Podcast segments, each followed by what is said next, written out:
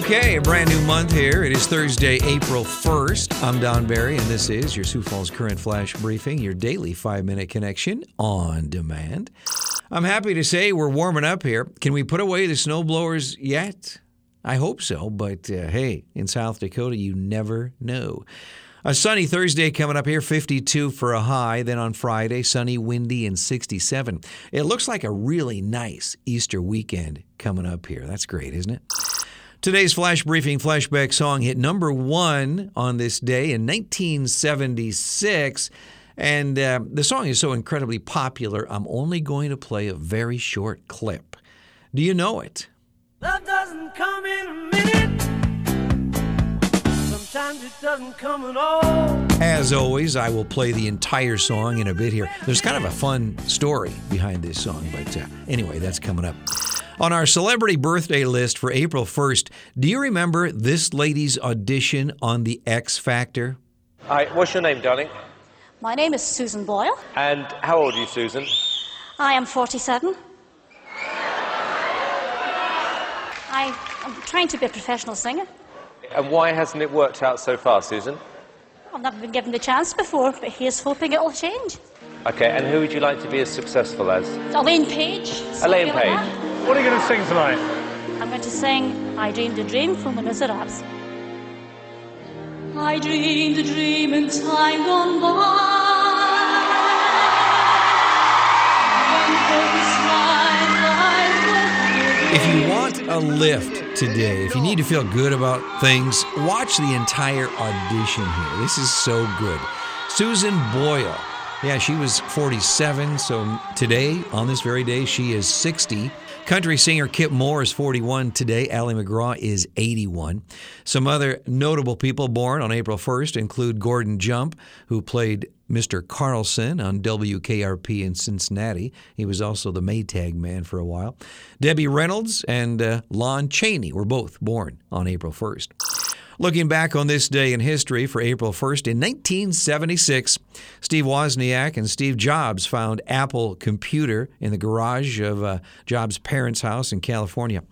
In 1990, on this day, Jack Nicklaus won his first start on the senior PGA Tour by four strokes over Gary Player. Rocker Billy Idol was fined $2,000 for hitting a woman on this day in 1992. In 2014, the Rock and Roll Hall of Fame on this day inducted Peter Gabriel, Hall & Oates, Kiss, Nirvana, Linda Ronstadt, and Cat Stevens.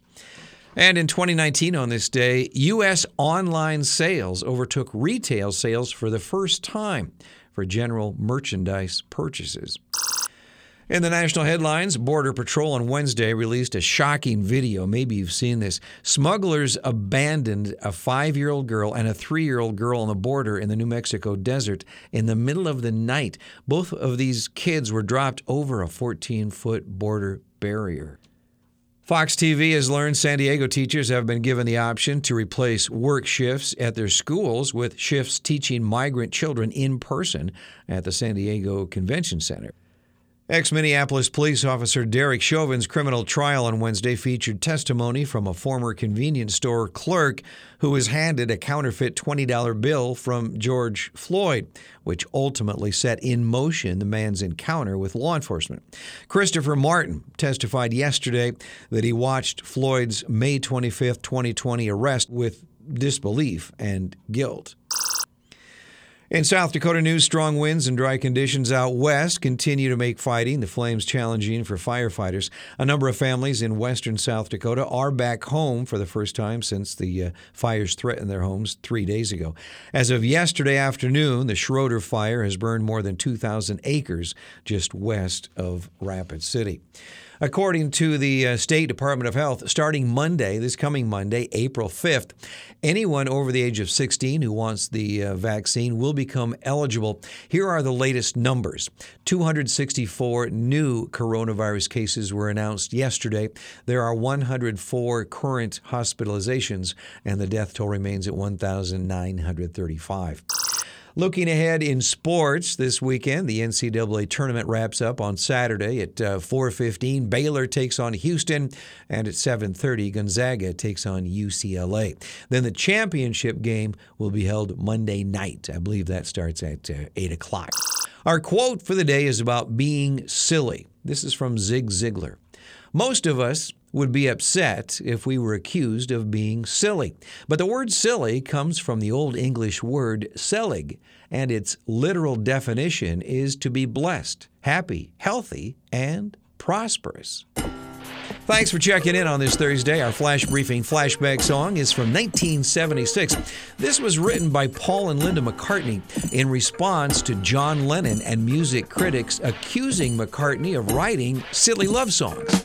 Well, Paul said thanks for the idea. It became a number one hit, and he's laughing all the way to the bank.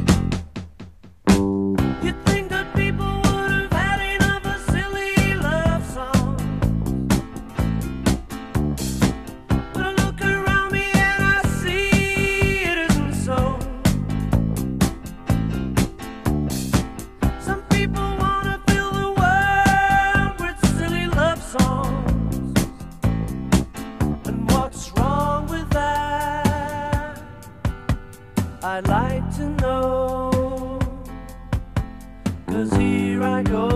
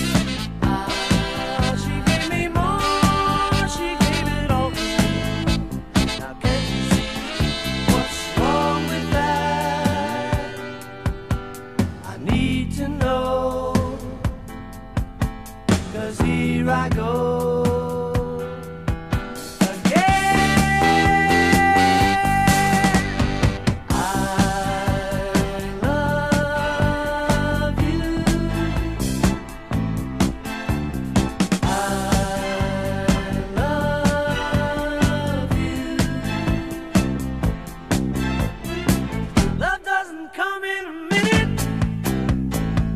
Sometimes it doesn't come at all.